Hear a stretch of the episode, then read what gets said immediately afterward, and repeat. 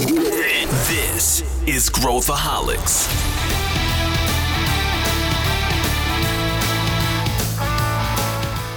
Olá, aqui é Pedro Van Gertner, sou o CEO da ACE e esse é Growthaholics, o podcast para quem adora inovação e empreendedorismo. Se você curte e acompanha o Growthaholics, avalie o podcast com cinco estrelas pela plataforma de áudio que você utiliza. Isso ajuda mais pessoas a encontrarem nosso conteúdo. Atenção, o episódio hoje conta com opiniões fortes e polêmicas, alguns diriam.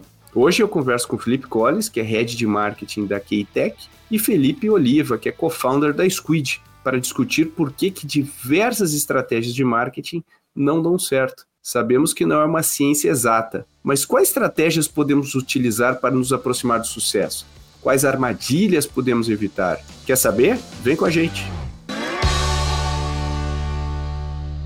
Estou aqui com duas figuras que, casualmente, sabem muito de marketing e também se chamam Felipe simultaneamente, né? Mas são geniais em cada cada um nas suas respectivas áreas. Eu queria dar as boas-vindas aqui para o Felipe Oliva, que daqui para frente me dirigirei como Oliva para fins didáticos aqui na nossa conversa, que é o fundador da Squid e hoje faz parte aí do grupo Local Web, trabalha aí há muitos anos com marketing, com, com influenciadores e tem uma bagagem fantástica. Seja bem-vindo, Felipe. Ah, muito obrigado pelo convite, Pedro. É um prazerzão estar aqui com você. É, prazer, Collins também, vai ser muito legal trocar com você. Estou muito contente de estar aqui. Obrigado pelo convite. Legal. E o outro Felipe, já dando spoiler aqui, né? Que é o Felipe Collins, esse que já é uma figura já né, tarimbada deste podcast, o Felipe Collins, que hoje é head de marketing da Keitech, né, que depois a gente vai falar assim como vender produtos complexos, produtos difíceis de explicar, né? Difícil. E eu, eu acho que o Oliva passou por algo parecido também, porque não é, né? Especialmente quando é um conceito novo. Mas seja muito bem-vindo, Collins. Fala, meu xará Felipe, fala Pedro. Que saudade que eu estava de participar deste podcast. Se eu pudesse fazer só isso da minha vida, que delícia. É um prazer inenarrável estar aqui novamente e falando de marketing, que é o tema que muito me apaixona. Então, estamos aqui para mais um deleite de aproximadamente uma hora é, aprendendo muito. Boa. E hoje, como o Felipe falou, nosso tema é marketing e eu acho que a gente é, marketing é um tema que eu acho fascinante porque eu estudo há muitos anos, né? Há décadas eu estudo marketing, minha formação é marketing, é, eu leio tudo que cai na minha mão, eu adoro fazer engenharia reversa de cases, estudar o que, que deu certo, o que, que deu errado. Eu sei que vocês também são aficionados aí pelo assunto. E o tema aqui é muita gente é frustrada né, com o seu marketing. Uh, meu marketing não está funcionando uh, e, e, não, não dá certo. E, e, eu queria fazer uma primeira provocação aqui para jogar para vocês, né? Que eu acho que as pessoas elas não sabem o que esperar do marketing, para começar, né? Não sabe o que esperar do marketing. Eu fiz uma, eu fiz uma provocação com, com a nossa equipe. Eu tava, a gente está fazendo planejamento, né? Eu com a Paula aqui, que está no, no back-office deste podcast, aqui, eu fiz uma provocação com a equipe sobre marketing versus área de marketing. São duas coisas que às vezes a gente confunde. Então eu, eu, eu dou exemplo, né? Pega uma, uma uma empresa como a, a Tesla, né, que até recentemente não tinha área de marketing. Isso quer dizer que ela não fazia marketing, ela não investia em mídia, ela não comprava mídia, ela não fazia marketing. Não, marketing, né, a empresa, ela se posicionou de um jeito muito claro, seus produtos falavam, né, uh, por ela. E aí vem a, aquela coisa, peraí, meu marketing não funciona. Será que é o marketing? Será que você uh, não tem que dar um step back e pensar no todo. Como é que você, é, quando, e eu sei que Felipe, é, agora, já estou aqui com o negócio, o Oliva é muito acessado aí por empreendedores e já aconselhou muita gente. Como é, que, como é que você direciona essa conversa, Oliva? Como é que você ajuda a gente a pensar sobre isso? Depois quero ouvir o Colin sobre, sobre esse ponto. Ah, Pedro, acho que a primeira coisa, acho que todo mundo que trabalha com marketing, acho que o bom profissional de marketing é aquele, é o eterno insatisfeito, né? Porque a gente sempre vai achar que, putz, dá para melhorar, como é que tá meu funil, que etapa eu vou trabalhar agora para melhorar, para seguir. É, rara, são, aliás, acho que eu nunca vi né, uma, uma empresa que falou assim, não, aqui tá tudo perfeito, isso aqui roda, e se roda muito bem em um, dois meses, no outro mês Cara, já mudou dinâmica de, de mídia paga, já mudou o algoritmo de social. Então, assim, convenhamos que esse mercado, o mercado de marketing como um todo, ele é extremamente dinâmico. E então, quem falar que tem uma regra de ouro aí, o playbook que, que é bulletproof ali, eu, eu desconfio, assim. Acho que é um negócio de estar sempre aprendendo. Eu sou muito da... Hoje, quando eu dou conselho para empreendedores ou, ou pessoas, profissionais de marketing, eu sempre vou para aquele marketing muito iterativo né, que eu sou uma pessoa de dado, é, eu sou engenheiro de formação, então eu acredito muito na, na, nas iterações, né? Então, nas iterações de canais, então nos testes, nos testes AB, eu vou ver se funciona, se não funciona. Aí, quando eu falo de marketing de influência, né, que acaba sendo um pouco da, da minha especialidade, tem muita expectativa na estratégia, né? Então, putz, essa expectativa aqui vai salvar o meu marketing, vai, vai ser o grande canal de aquisição e pode não ser assim. Aliás, 90% dos casos não é assim.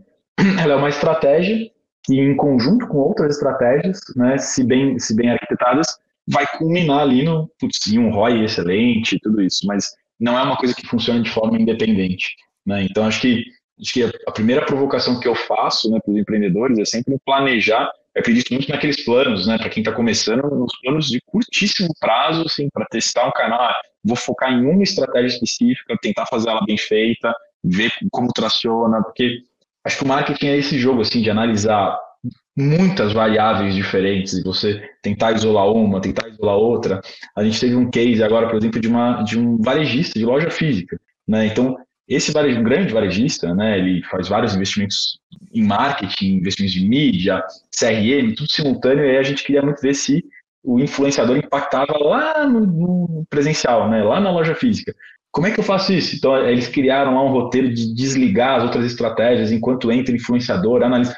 Muito complexo.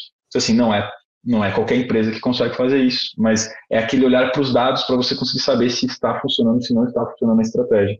Então, acho que a primeira, eu gosto sempre de dar um passinho para trás, né, para quem está começando, e aí entender de fato assim, o que você espera do marketing, é o que você falou um pouquinho ali de Tesla, é, ah, é, é, é, é branding, é questão de criação da marca, o posicionamento, já tentar hoje, né? Eu já gosto muito dessa questão de comunidade, né? Então, acho que a marca já tem que nascer sabendo que ela vai ser criada em torno de uma comunidade específica, né? Quem que é essa comunidade mais próxima? E depois que, que é o caso, que é o caso da Tesla, é, nitidamente, né? Nitidamente, é.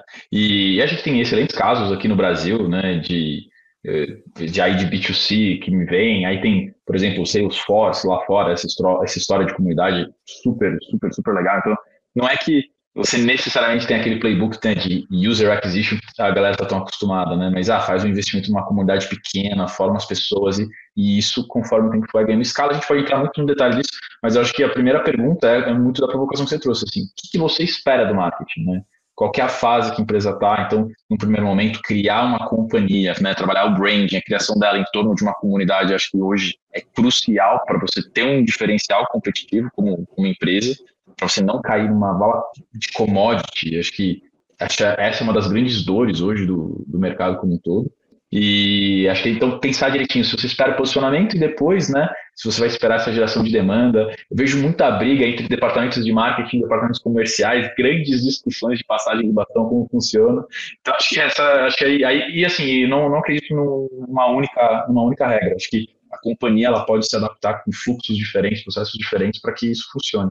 Mas acho que a provocação inicial assim, é qual é a expectativa do marketing para você conseguir fazer o planejamento inicial da melhor forma possível. Collins, quando a gente é, é, né, olha tudo isso que, o, que o Oliva falou, poxa, eu gosto muito, tem, tem um livro do, do, acho que vocês já leram ou já tiveram acesso, eu gosto de ler os clássicos, né, é do Ogilvy, do David Ogilvy, ele tem um, um Ogilvy on Advertising, e, e aí ele, ele, ele coloca os, várias coisas interessantíssimas sobre como pensar, como medir, uh, e, e, só que eu acho que hoje em dia a gente tem duas, dois elementos. A gente tem um, uma variedade de canais uh, tão maior do que a gente tinha né, uh, esses canais são cada vez mais voláteis, porque né, o, o Oliva começou com influenciadores. Eu tenho certeza que hoje, se ele for falar sobre influenciadores, ele vai falar recomendações diferentes do que ele falava há cinco anos atrás. Né? E deve falar recomendações diferentes daqui a cinco anos também. Né?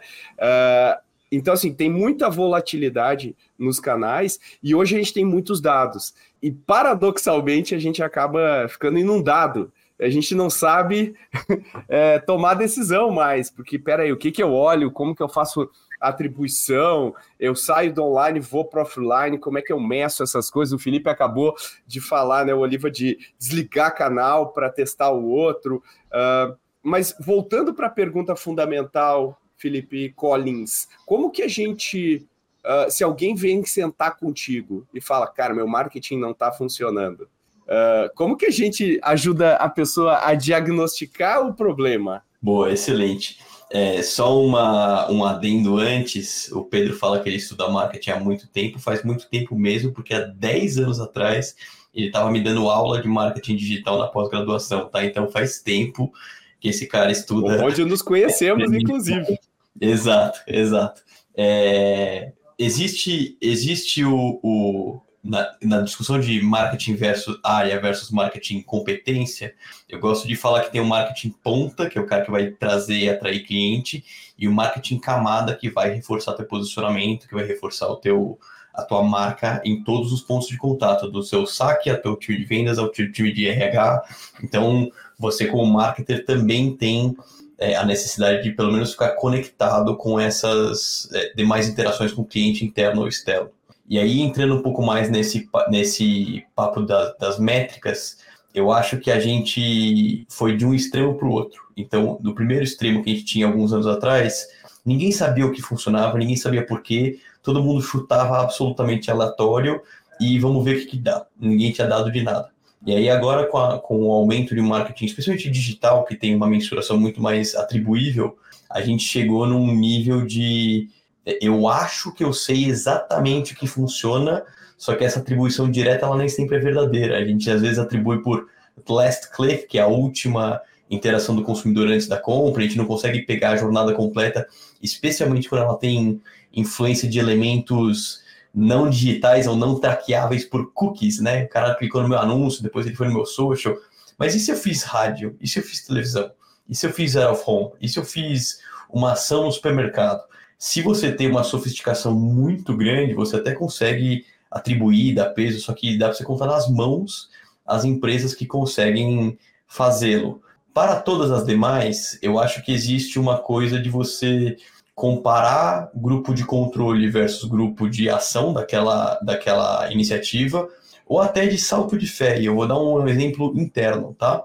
A gente tem uma média de X leads por mês, independente do canal aqui na K-Tech. E a gente começou a fazer algumas ações de PR e de branded content, é, que é o conteúdo patrocinado, né? E, de repente, aumentou o volume de leads. Legal. Naquela mesma semana, sem nenhuma outra variável diferente, aumentou o volume de leads. Quantos deles vieram diretamente da matéria? Quase nenhum. Só que eu não posso falar que a matéria não funcionou. Porque só por causa daquela matéria, aleatoriamente, caíram 20 a 30% mais leads. Falei, ah, beleza, então tem um cheiro aqui. E aí eu fui lá e fiz de novo. De novo, teve um pico na mesma semana que saiu a matéria, só que de novo eu não consegui atribuir pelo cookie se eles vieram daquele link ou de não. Muitos, muitos vieram de tráfego direto ou de orgânico. Só que se você for, for parar para pensar no comportamento do consumidor, é muito mais provável que ele tenha visto o nome daquele tech numa matéria e falou assim: o que, que esses caras fazem mesmo? Aí ele foi lá e bateu um Google, e aí ele entrou pelo orgânico. Para quem que eu atribuo? Então, ou ele clicou no anúncio porque carinhosamente ele estava no mesmo, no mesmo posicionamento. Eu vou tirar todo o dinheiro de outros canais e colocar tudo em mídia paga Google? Não necessariamente. Então você precisa ter um pouco de distanciamento desse, desse elemento less click ou hiperatribuível, porque senão você vai ficar míope. É, é a mesma coisa de você ter um quadrinho do Marketunist, que é um cara ótimo que escreve quadrinhos de marketing, que tem um carro indo numa ponte que não existe mais, e ele falou assim: olha, mas o meu GPS está apontando que é para ir reto, e o carro está caindo do precipício. Então você precisa ter um pouco de distanciamento para conseguir é, inferir algumas coisas de uma maneira eventualmente um pouco mais artesanal, especialmente quando você não tem o, a robustez, por exemplo, que o Felipe Oliva deve ter na Squid ali, de medir cada tipo de coisinha no micro. Você, é, numa empresa um pouco menor ou com um pouco menos de maturidade de marketing, dá para você. O seu teste AB talvez não seja na cor do botão, seja numa landing page, ou seja num canal um pouco maior. O seu, o seu teste vai ser menos refinado e mais grosso modo, porque você não tem nem volume e nem um tipo de mensuração ultra qualificada e talvez nem precise é, do que uma enterprise ou do que uma empresa super madura. É, eu, eu, eu, fico, eu fico me perguntando assim, né, colocando, eu, eu, né, eu não sei se você se, se, se colocam nessa mesma categoria, eu que considero que eu entendo razoavelmente bem de marketing, eu fico extremamente confuso. Agora você imagina que a, pessoa começou a lidar com isso agora. Eu acho que é assim, se a pessoa acha que tem clareza em, em tudo, é porque ela não sabe basicamente nada sobre marketing, né? Uh, e, é o Danny Kruger, né? Exato, é o Danny Kruger na cabeça. Agora, olhando o teu exemplo, Oliva, é, quando você começou né, a trabalhar né, a gente viveu uma onda muito grande do marketing de performance, né? De, e que e foi mágico, porque a gente nunca conseguiu medir direito o marketing, e de repente eu colocava dinheiro e eu sabia quanto me dava, eu calculava ROI, eu montava planilha, e de repente surgiram as agências de marketing de performance e tudo mais. Ah, só que a gente viu que não é o bastante. E aí, agora, com essa onda né, da, das mídias sociais e da descentralização, né, aquela coisa da influência que o fantástico, que o, a novela tem no poder desse, de decisão do, do consumidor. A gente tem vários influenciadores, depois vieram os micro-influenciadores, aquela pessoa que influencia um determinado nicho. Como, como foi essa evolução ao longo do tempo? E, e aí é uma curiosidade minha, agora egoísta aqui, é, como é que tá isso, né? Qual que é, qual que é o estado atual desse mercado, desse, desse, desse movimento, que eu acho que é muito, muito mais forte do que era, mas muito mais pulverizado e mais complexo também? É, não, essa é uma excelente pergunta, Pedro, porque eu estava dando, dei uma aula ontem numa universidade, numa pós numa universidade, e aí a gente traz uma timeline bonitinha, né, de como é que esse mercado, na nossa visão, ele foi, ele foi amadurecendo, né? E a gente fala lá de 2010 a 2014, a gente falava que as marcas começaram a ver que é sempre assim, a gente sempre tem que pensar que as marcas né, e os investimentos de marketing eles vão para onde está a atenção das pessoas. Então, 2010, 2014, o YouTube começa lá a despontar, a galera começa a gastar tempo visualizando vídeos, tá? então algumas marcas já começam a fazer um trabalho muito mais product placement, assim, no YouTube, uma coisa muito mais nesse sentido do que influenciadores mesmo, mas começa lá, né? Aí a gente fala que 2014 até 2016, mais ou menos, você começa a ter uh, aquelas métricas de vaidade, né? Então começa a ter aqueles grandes influenciadores com volume grande de seguidor e as marcas começam a fazer parcerias com eles, mas assim, ainda sem entender. Eu lembro que nessa época, quando a gente fundou a companhia, e aí foi essa oportunidade que a gente encontrou, a gente ia falar com os departamentos de marketing, com as agências, e a resposta era assim: ah, por que você escolheu fulana ou fulano aqui? Ah, porque é a cara da minha marca. E aí meu lado engenheiro lá me dava um ciricutico lá, falava assim, não, como e aí? Assim? Não, como assim? Você está colocando tipo 3 milhões de reais, 2 milhões de reais na cara do Deixa eu ver os dados, né? Da onde que vem a audiência, qual que é o, qual que é o, o gênero da, predominante da audiência, como é que está essa dispersão, a localização, sei lá. E é, é, daí que a gente nasce. E aí depois você tem aí, acho que o Collins falou super bem assim, das, a gente quer monitorar tudo, né? Assim, aí taxa de engajamento virou o negócio a taxa de engajamento era o que dizia se o influenciador era bom ou não. E aí, aí várias pegadinhas nisso, né? A gente foi criando métricas para não cair nessa, para complementar é, essa visão. É, é, é, meio que pegar o que a gente fazia no marketing de performance e tentar fazer um proxy no, no outro, né? Era exatamente isso. E aí, quando a gente olhava, aí a gente, por exemplo, vou dar um exemplo, a gente criou uma métrica lá, a gente começou a ver que às vezes tinha uma influenciadora grande que fazia um post e se olhava os comentários, ela fazia um post de cosmético na mão dela, né? O cosmético na mão. E aí se olhava os comentários, era assim: nossa, você é linda, sou sua fã, a sua camisa é linda. E ninguém falava sobre a marca. E a taxa de engajamento era. Vindo Monza 87, único dono. era isso. E a gente olhava a taxa de engajamento, era enorme. E aí a gente criou uma, uma métrica que é taxa de aderência, para ver dos comentários que são feitos quantos são relativos à categoria, à marca ou ao produto, alguma coisa assim, porque aí é uma pessoa que fixou minimamente aquele aquele público, aquele conteúdo. Aí, aí a gente foi, aí evoluiu para um momento que as marcas começaram a trabalhar com influenciadores de uma forma mais perene, né, com relacionamento, os pools de influenciadores, e hoje a gente vive esse momento que você falou, o momento dos micro-influenciadores, e o momento que a gente fala que é da hipersegmentação, que praticamente é é o que eu mais acredito, né, lá atrás a gente já cresceu focado em micro-influenciador, e aí agora ele vem ganhando cada vez mais visibilidade, porque, e aí um pouquinho do que, complementando a, a primeira, as primeiras perguntas que você trouxe, assim, hoje a gente vive várias jornadas diferentes, né? Então eu dou sempre o exemplo assim, ah, um, você tem um celular, né? Você tem uma pessoa que compra um celular daquela marca porque é um surfista que compra por causa da câmera. A universitária compra aquele celular porque tem alguma outra coisa. O empresário compra aquele mesmo celular porque tem uma outra coisa. Então, assim, são três jornadas diferentes, são três dores diferentes. E aí a gente ainda vê muita gente trabalhando é, uma única mensagem. Então, assim, e a gente vem há anos, tá? Falando dessa hiper, hipersegmentação, ah, no e-commerce, né? Eu adoro entrar no e-commerce e ver assim, ah, uma vitrine personalizada, né? Essa vitrine é do Felipe, né? Do Oliva.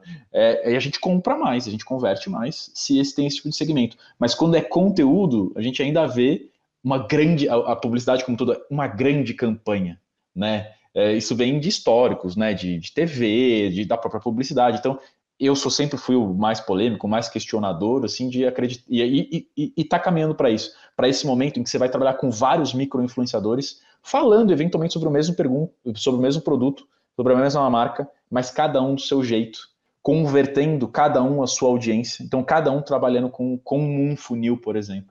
Então, é, é mais ou menos esse momento que a gente está hoje. Então, assim, evoluiu muito, mas aí eu nem entrei em detalhes já de TikTok que surge, não sei o que lá, e tem outras variáveis nisso tudo, né? De formatos, o vídeo ganha espaço, um monte de outras coisas que são relevantes. Mas acho que em linhas gerais é mais ou menos assim que a gente vê a evolução desse mercado. E, e, o, e o, você acredita, fazendo só um follow-up antes de eu fazer minha, minha próxima pergunta, e você acredita que existe um, um a partir de determinado porte ou volume que faz sentido para uma marca começar, de uma empresa começar a investir, uh, por exemplo, nesse canal, uh, pensando aqui que nossa audiência são startups, né? Às vezes o cara, pô, tô com 50 pau de MRR, 100 pau de. Como é que você aconselharia também quem está ouvindo?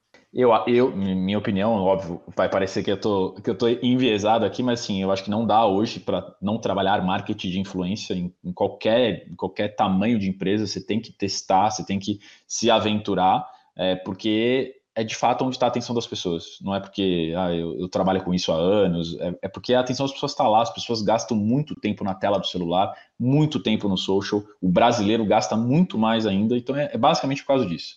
É, o que eu acredito é que muda a forma de fazer a estratégia. Então, quem está começando, eu acredito muito no, no, no, dono da marca, na dona da marca, ela ir criar relação com os influenciadores. Uma coisa muito mais, muito mais, vai, se a gente vai colocar numa caixinha, muito mais PR, menos, menos escala, menos growth, muito mais relacionamento. Vai encher o saco, vai lá falar com o, o influenciador no inbox, vai mandar mensagem, vai contar um pouco da sua marca, vai abrir o coração e falar dos desafios, vai ver se o influenciador tem interesse no produto, né, para ver se a audiência dele vai gostar. Então, vai mandar o produto para ele experimentar, para ver se gosta, não sei o que lá. Tem que criar essa relação. Você vai falar com 20 influenciadores, dois vão topar, e aí você começa, mas assim, eu acredito que quem está começando tem que começar por aí. Não começa querendo escalar a estratégia, não começa querendo contratar influenciador para gerar venda, gente. Isso é um negócio que é, é, são essas notícias que a gente vê assim, ah, ah, influenciadora de milhões de seguidores fez um post e não vendeu nada. E aí o exercício que eu falo para a galera pensar de como empatia, assim, como eu como consumidor. Eu sigo aquela influenciadora, adoro a influenciadora e do nada você vê lá um cupom de desconto. É a mesma coisa do banner. Então não é assim. Você tem que introduzir a marca, introduzir o produto no dia a dia. Aí você vai, é um funilzinho. Aí depois você vai trazer um benefício para a audiência, para a audiência comprar o produto. É, então eu acredito muito que quem está começando deveria trabalhar desse jeito. Quem já tem mais recurso, aí já pode começar olhando um pouquinho mais para escala, trabalhar um, um, volume maior de influenciadores para testar mais rápido. Na verdade, o que vai acontecer é que esse aprendizado vai se dar, vai se dar mais rápido quando você tem recurso. Basicamente, assim, esse é o conselho. Se eu puder contribuir aqui com o, com o Oliva, é, eu estou mais acostumado com a parte B2B da coisa, e aí, obviamente, a venda, a conversão imediata por meio de influenciadores ou de qualquer outra de qualquer outro canal de divulgação de topo de funil, ela é mais longa, né? Não é imediata. É, e aí, com influenciadores, eu tenho talvez dois exemplos. O primeiro é de você é, se posicionar, você founder ou você é, líder de uma companhia, como também influenciador do seu nicho. E aí a gente está falando de thought leadership, que é liderança de pensamento, que você fala sobre o seu mercado, sobre o seu segmento e constrói a sua própria audiência. Nunca fez mal para ninguém ter uma audiência interessada no nicho. É, então a gente vê exemplos, eu vou dar dois exemplos de branding, tá? É, que trabalham no mercado de branding. Tem a Guta Tomaskin, que é a founder da Purple Metrics, que construiu uma audiência própria, primeiro no LinkedIn, e agora ela está fazendo isso no TikTok, com boa maestria, e obviamente ela fala de branding, de branding, de branding. O software dela, por acaso, mede branding. Então você já tem ali um, um, uma liderança de pensamento grande. E o segundo também de branding é com influenciador externo, que é a Deskify, uma startup que faz Digital Asset Management, que é juntar os ativos digitais ou de marca de uma empresa grande, e ela tem um embaixador que também fala sobre branding. Não é que ela escolheu o Whindersson Nunes, ela escolheu um cara que tem algumas dezenas de milhares de seguidores, mas ele é específico daquele nicho e fala com aquelas pessoas que, por acaso, são a persona a qual é, a Deskify também se comunica e não faz venda, não é conversão. Então você não pode esperar assim é, no, no, teu, no teu CRM, você não pode esperar assim, é, não sei quantas vendas vindo do last click do influenciador tal. Ele vai falar e aí a pessoa vai escutar e vai escutar e vai escutar e daqui a meses ela vai acessar seu site aleatoriamente e vai comprar. Ou vai entrar encontrar alguém num evento e vai falar, conheci de algum lugar e vai pedir uma demo. Então, é, é, tem uma. A jornada é muito mais embaralhada, embaraçada do que você uhum. quer colocar no teu funil. É, e, é uma falsa dicotomia, eu, eu acredito, essa coisa de branding versus performance. Né? Porque é, muitas vezes você faz performance e impacta em branding, né? E você faz branding e impacta em performance. É, eu acho que é muito mais um, uma sinfonia onde você tem vários instrumentos que tocam e sai uma, uma música, né? E não adianta, se você tirar um instrumento, a, a música, né? Uh, agora, é, é, não sei se já. Ontem, ontem, essa semana, eu estava no RD Summit, né? E aí me lembrei das milhares de apresentações de marketing que a gente vê, né? E aí tem aquela, né, que teve uma época ali que eles pegavam o Don Draper do Mad Men e colocava assim, ah, isso aqui era antes, né? Que o cara ia lá, né, tomava uísque e tal, e aí, pum, ia lá e tinha uma ideia, pá, genial, e deu, apertava a mão, milhões de dólares e tal. E aí tem o cara de dados agora, né? Que é o cara que vai lá e calcula, e esse cara aqui tá ultrapassado, né? O cara da época do David Ogilvy tá ultrapassado. E a, a, gente, na verdade, né, se a gente for olhar, tem o lado direito e o esquerdo do cérebro, ou seja, tem arte e tem ciência. É, se você faz só o marketing é, usando dados sem ter nenhuma sensibilidade, como as nuances que vocês dois estão falando, né? Que o Oliva está falando de escolher a, se a pessoa tem a ver, mas se, se você não, não pensa né, nisso, se, se você não compõe essa música, né? Uh, você acaba ficando para trás, né? E eu acho que tem um elemento que acho que as startups trouxeram para a mesa ou voltaram a trazer para a mesa, que é, é não é só os, os, os, canais, né, de marketing, tem, o produto também é, faz parte, né? Ele comunica é, o que a gente faz e, e, e tudo mais, né? Tanto que né, a, a, hoje, hoje a gente chama pessoal de growth, é quase sinônimo de marketing de performance, né? Mas a função de growth foi criada lá no, no Facebook quando o Zuckerberg viu que produto e, e marketing estavam desconectados. Então ele criou um time lá para que tinha mandato para os dois, que conseguia olhar uma métrica central e mexer onde quer que seja. Um, olhando essa, essa, essa, essa visão, Oliva, do, do, da criatividade versus. Né? É, muitas vezes as pessoas me procuram e falam: Pedro, a minha máquina de vendas não está dando certo. Né? E, e, e, quando vê, a máquina de vendas é só a ponta, né? a pontinha que a gente percebe, e tem um monte de coisa, teu produto não atende, você não sabe quem é o, tua, o cara que você quer vender, você, a sua mensagem não está clara. Como é que como é que as pessoas podem pensar com mais clareza sobre isso?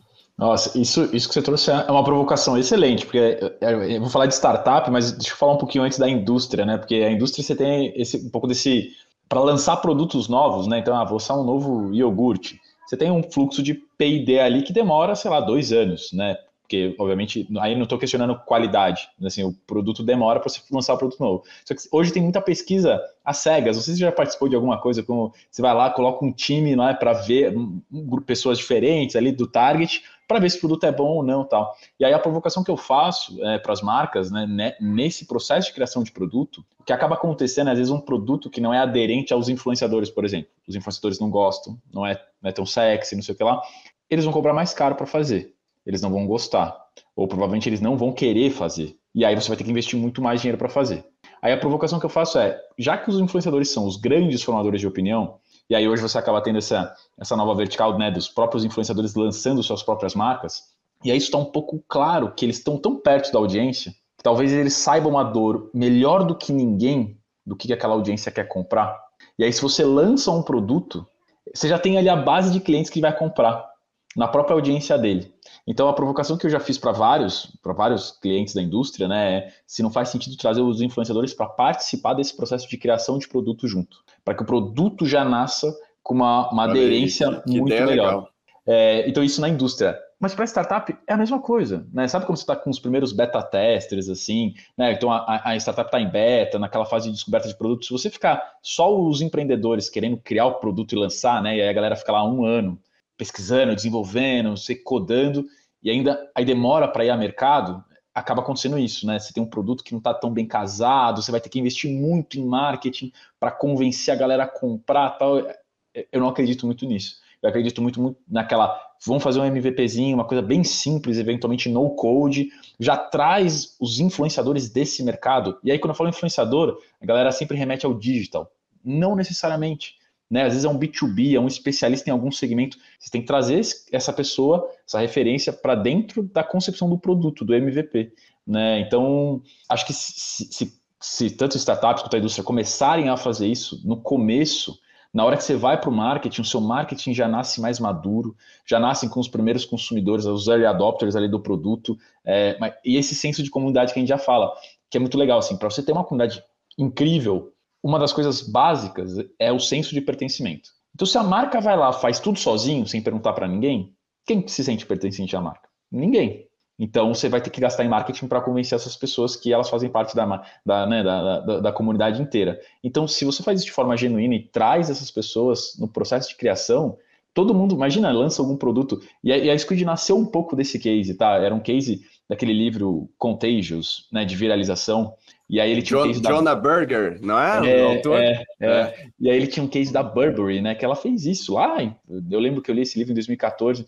Eles pegaram as fotos dos próprios consumidores e colocaram no e-commerce. Então, se assim, todo mundo. Era, então, era eu vendendo um cachecol, por exemplo. Na hora que eu me vi no e-commerce, o que, que eu fiz? Eu falei para minha mãe, para minha esposa, meus amigos, e aí o tráfego do site foi lá e, e, e despontou. Né? Então, esse senso de pertencimento é crucial. Então, eu essa dobradinha, né, produto, e depois também tem o pós-venda, tá? Que também é crucial também ter o senso de comunidade. Por isso, quando a gente fala de marketing, ele não vai trabalhar sozinho de forma alguma. É, se for essa visão, acho que a chance de, de insucesso é enorme. Uhum. É, e, e, às vezes tem isso, né, Collins, do, do, de eu compensar a minha falta de criatividade e produto tentando marretar, né? Pô, não tá funcionando, então eu vou fazer mais. Vou fazer Bota mais, mais dinheiro. É. Vou botar mais dinheiro e eu, e eu vou criando um ciclo de frustração cada vez maior, né?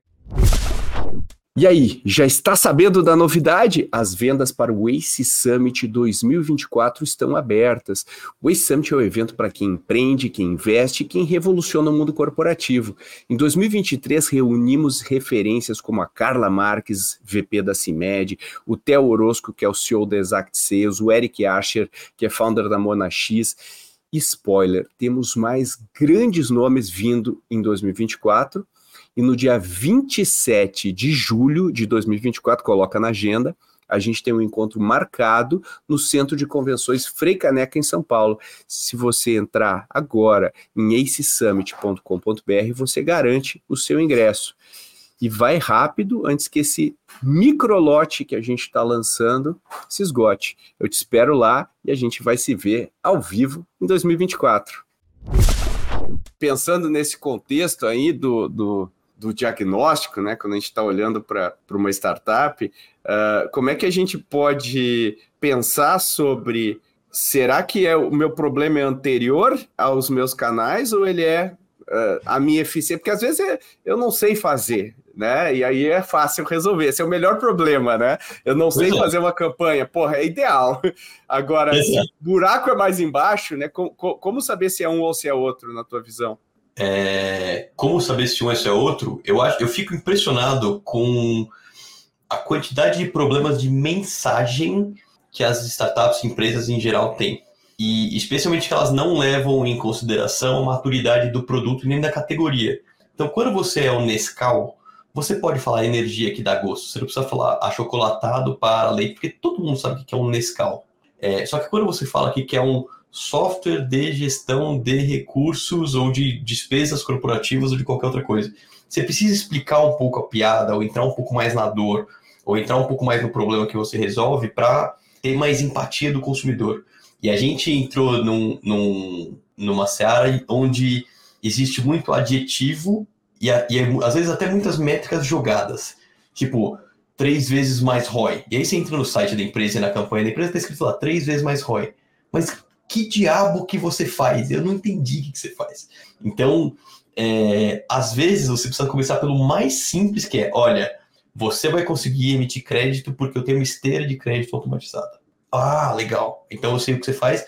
Aí você entra nos diferenciais. Então você vai precisar, às vezes, criar uma categoria e aí você explica o que você faz na cabeça. Ó, eu faço isso aqui.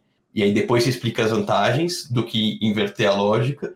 É, até o momento onde você, uma vez que a categoria e a sua marca já tem alguma notoriedade, você pode ser um pouco mais ousado e até um pouco mais Don Draper. E isso vai te dar mais resultado do que você ter uma campanha bege, medíocre ou sem graça, muito bem distribuída. O exemplo que eu dou aqui também de B2B é da Swile, aquela de benefício corporativo. Eles fizeram uma campanha agora do cartão de comer, e vai lá alguém e mastiga o cartão, eles são contra o Vale Refeição e tal. E só aquela campanha, por ela ser criativa, ela mostra proposta de valor, mas ela tem criatividade, provavelmente o resultado do Felipe Witt, que é o CMO lá, vai ser muito melhor do que uma campanha boring, só que mais bem distribuída entre os canais. Porque tem uma mensagem, ela tem eco, ela tem é, ressonância com o consumidor. E aí, obviamente, a gente vai lembrar aqui de campanhas publicitárias mesmo, que você lembra da marca na hora, que é aquela coisa mais icônica, mas mesmo se você não for, por exemplo, a real beleza da Dove, que foi aquela campanha multipremiada, você tem alguma notoriedade e você ganha diferenciação por ter A, uma mensagem melhor e B, é, uma mensagem mais criativa. Então, se você pega as startups que cresceram é, vertiginosamente, HubSpot, Slack, etc., todas começaram com uma mensagem mais objetiva, ó, oh, faça automação de marketing, faça não sei o que lá, até a hora que eles chegam no momento que ele fala assim, grow better, cresça melhor, e aí depois ele explica o que ele faz. É, então você tem no teu momento de empresa, você tem que ser talvez um pouco mais objetivo na mensagem, menos adjetivação, tipo disruptivo, inovador e não sei o que lá. É, e depois você vai adicionando camadas e camadas de abstração e de mais criatividade, uma vez que as pessoas já entendem o que você faz. É, Para mim, no meu caso, eu posso ser mais objetivo em produto do que do Felipe, porque o meu produto é mais complexo. Então, eu preciso ser, saber se a API é X ou Y, ou se a emissão de crédito é X ou Y. O Felipe pode falar que ele atinge e que ele, o Oliva, né, pode falar que ele tem um pouco mais de criação, porque são momentos de categoria. É, então você precisa ficar atento nesse, nesse timing da tua companhia, da tua categoria e do teu produto também. É, eu, eu, eu, eu gosto dessa visão, né, da gente conseguir articular de maneira muito simples o que a gente faz, e, e eu acho que isso é subestimado em relação à dificuldade que é fazer isso. É muito difícil fazer isso, porque quanto mais simples, né, tem aquela, aquela coisa assim, ah, eu, eu preciso escrever um parágrafo, mas eu não tenho tempo, então vou escrever quatro parágrafos, né? É, porque é muito mais difícil escrever algo sintético e conciso do que, do que dar um, um, uma enrolada. E eu, eu sempre falo, né? O, o Steve Jobs era um cara, para mim, era um cara de marketing e vendas, né? Não era um cara de tecnologia, era um cara de marketing e vendas, essencialmente. E, E quando o Steve Jobs voltou para a Apple, ele reduziu as linhas de produto, ele não aumentou as linhas de produto. E, e aí eu sempre falo para as pessoas: se tu, você colocasse todos os produtos da Apple em cima da mesa, sem muita explicação, você sabe o que cada produto faz e como que eles interagem entre si, né? Uh, e, e, você vê que todas as camadas de software e tal também interagem. Então, tudo conversa, tudo tá claro. Aí sim você pode criar uma campanha conceitual, né? Sobre, né? Think different, não sei o que. Mas se você não tem o básico da simplicidade do que, que seu produto resolve, eu acho que esse é um, esse é um, porque eu acho que boa parte dos empreendedores acha que está perdendo tempo, investindo energia, parando para pensar nisso, porque não leva uma hora, não leva duas horas, tem idas e vindas e, e, é, e é complexo, né? É, e eu acho que o mesmo vale para você derivar isso, né, Oliva, para para uma campanha, que você vai construir, você tem que ter trabalho, não é só, ah, eu contratei um cara aqui, ele fez uma peça, já é, tem um, um, um, esforço que a gente tem que ter para as coisas conversarem entre si e tudo mais, né, que é subestimado, eu acho que, uh, no marketing. Ah, eu, eu concordo 100%, assim, e às vezes... É a, gente teve os aprendizados, obviamente, como, como todo startup, assim, de, de no, no primeiro momento o marketing não está é, não sei, até no, eu sou, eu gosto muito de organograma dentro das companhias, né? Eu acho que sempre que você muda, a cada ano, assim, eu via a Squid crescendo e eu mexia um pouquinho no organograma e tal, e no, no começo da Squid eu vi o marketing mais distante, sabe? Meio que, ah, vamos fazer, isso aqui é importante fazer, mas, sim, o time de vendas, né? Era time de vendas, o produto, não sei o que lá, era muito assim. Aí, conforme eu fui trazendo o marketing cada vez mais perto de mim mesmo, né? Cada vez mais com a visão cara, de futuro, de posicionamento, que a gente acreditava, que eu via de oportunidade no mercado, a, a, comunicação começa a sair de uma forma muito mais, muito mais assertiva, então muito mais clara. Então, acho que talvez algumas das, das empresas erram achando que não, é só geração de demanda. Então vai lá, faz a mídia, aí faz errado, não está com a mensagem correta, ou aí também não tem nada de diferente também, tem um negócio do, de cair numa vala muito comum da, da commodity, assim, eu acho por isso que assim, quando você fala da criatividade, cara, é imprescindível. A gente fala de, de AI que traz produtividade sim, mas assim, cara, tem um aspecto da criatividade, né? Se você não tiver um time ali pensando em fazer diferente, tem vários livros aí falando sobre a, né, a competição, a concorrência, cara, isso mata os business. Então eu sou sempre uma pessoa que eu tô tentando criar nos negócios que eu invisto, em qualquer coisa assim, isso aqui tem um diferencial muito claro e fácil de ser percebido, né, aí, ou comunicado, é, se não tiver, vai ser um negócio que talvez ele ganhe com muito dinheiro, mas assim, a jornada assim é uma jornada que aí eu não, não, não é mais, não é tanto meu perfil. Então assim, tem que ter um diferencial muito claro. E acho que o marketing pode ser crucial para fazer trazer esse diferencial de uma forma muito clara, bater muito na tecla. Então eu, eu acho assim, acho que precisa trabalhar o marketing uma, de uma forma super estratégica. É, eu, eu tu vê que a gente não está falando de metrificação até agora, é. né? Porque a metrificação vem a partir do momento que você começa a descer para operacionalizar. Só que é muita gente já quer sair daqui, quer largar daqui, né? Que nem você, você deu o, o seu exemplo, né? Eu também sou assim, eu sou um cara direto ao assunto e, e, pô, e às vezes ficar indo e vindo e tal, você tem uma sensação de que você está sendo improdutivo, perdendo tempo, e é, e, e é, isso que importa. Você tem que ter uma mensagem e, e, e o diferencial. Ontem eu estava falando com o um empreendedor, ele falou: Ah, eu já estou com product market fit e tal. Aí eu perguntei: o que do seu produto gera a parte mais importante do valor para o seu cliente? Ele, como assim? Não, teu produto tem um monte de coisa, ele faz um monte de coisa. O que dele gera o pareto do valor para o seu cliente? Se ele soubesse responder isso, o marketing ficaria muito mais simples e as decisões de produto idem, né? Então, é, as coisas todas se conversam. Eu acho que isso que, é o, que é o legal, né? Se eu, se eu puder dar. Nossa, o que você falou, e eu, eu, eu não consegui fazer isso na, na, jornada da Squid, assim. E aí eu encontrei um empreendedor e fui fazer uma mentoria, uma empresa grande já, tão num, já levantou, está no Series C, assim. Aí o empreendedor, o fundador lá me procurou por uma decisão estratégica lá, ele queria bater um papo, trocar experiência. E é, sabe, a, a cabeça desse empreendedor é uma cabeça de growth, de produto e marketing, assim. E aí ele trouxe vários cases da jornada deles. Hoje, hoje é uma operação que tem hoje, sei lá, 15 milhões de usuários no freemium e, sei lá, 5 milhões pagantes, assim, super tracionado. E aí ele deu vários exemplos de momentos que eles desenvolveram features para fazer growth. Então, assim, eu não estou falando de fazer marketing para adquirir usuário, era eles desenvolveram um feature já sabendo, cara, a comunidade precisa disso, vamos dar de graça. E aí veio uma enxurrada de gente. E aí você faz a esteirinha depois para produtos pagos, né? Então, ah, aqui eu vou plugar isso. Eu achei, eu olhei aquilo lá e eu fiquei encantado, cara. Eu falei, puta, que é isso, cabeça, é genial. É. Que cabeça boa, sabe? E a gente se matando para pensar que conteúdo que eu vou fazer para chamar a atenção das pessoas. É que, isso. no fundo, no fundo, o que, que o usuário quer? Ele quer valor gerado. Dá para fazer valor gerado com conteúdo? Dá. Hoje em dia está mais difícil do que estava há, há 10 anos atrás. Chat GPT, gente. É, é isso. Né? Nossa, por isso, isso, é. Bom, por isso que a gente tem que questionar um pouquinho dos playbooks, playbooks que, né, que funcionaram muito bem, né? Nas, as, acho que oito anos, né? Mais ou menos, uns oito anos atrás, de oito a cinco anos atrás. Isso aí. É, esses playbooks a gente tem que questionar um pouquinho. É quando eu vi ele, ele me ensinando, assim, como eles pensaram na dor, assim, ah, a comunidade tem essa dor específica, então a gente fez isso aqui de graça. E aí, aí você vê o custo de aquisição ridículo, que era o custo uhum. de, do servidor, do produto ali e tal. Eu achei genial, cara. Eu falei, é, é isso, é assim, isso. isso aqui é, é isso. pensar, isso aqui é, é, marketing. Não sei se é marketing, se é produto, se é, se é marketing de um produto.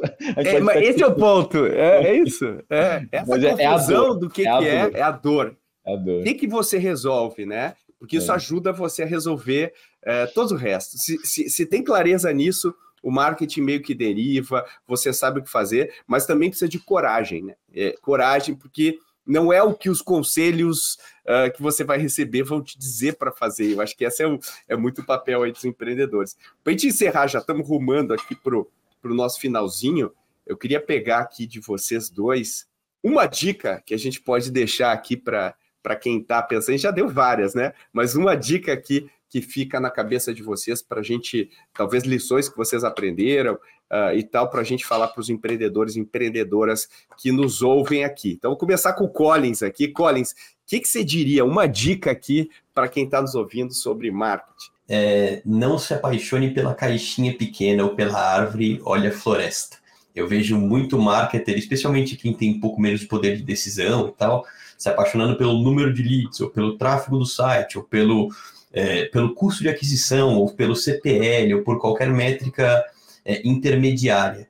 E às vezes essa métrica intermediária, muitas vezes tem é, incentivos competindo ali, é, volume de leads versus qualificação, número de reuniões, enfim, que a gente tenta sempre desdobrar, mas muitas vezes eles são perversos. Então você otimiza uma métrica intermediária, mas você toma ferro na métrica principal, que é trazer receita para dentro de casa, que é aumentar o valor da companhia, que é aumentar a satisfação do consumidor. Então, tome cuidado a hora que você for escolher o que medir, então, tanto de se apaixonar por uma métrica intermediária, quanto de se apaixonar por testes muito pequenos, quanto de olhar muito floresta e esquecer da, da árvore total. Claro que você precisa ir no detalhe.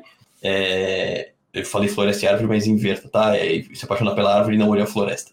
É, mas você precisa ter uma visão mais holística do negócio para depois entrar no detalhe, para depois ir na otimização micro do call to action, da taxa de conversão, da taxa de, do teu custo de aquisição, entre outras coisas. Então, entenda por que você está fazendo aquela ação ou aquela métrica, por que, que você está medindo aquilo, e otimize pelo todo e não só pela que, por aquele micro indicador.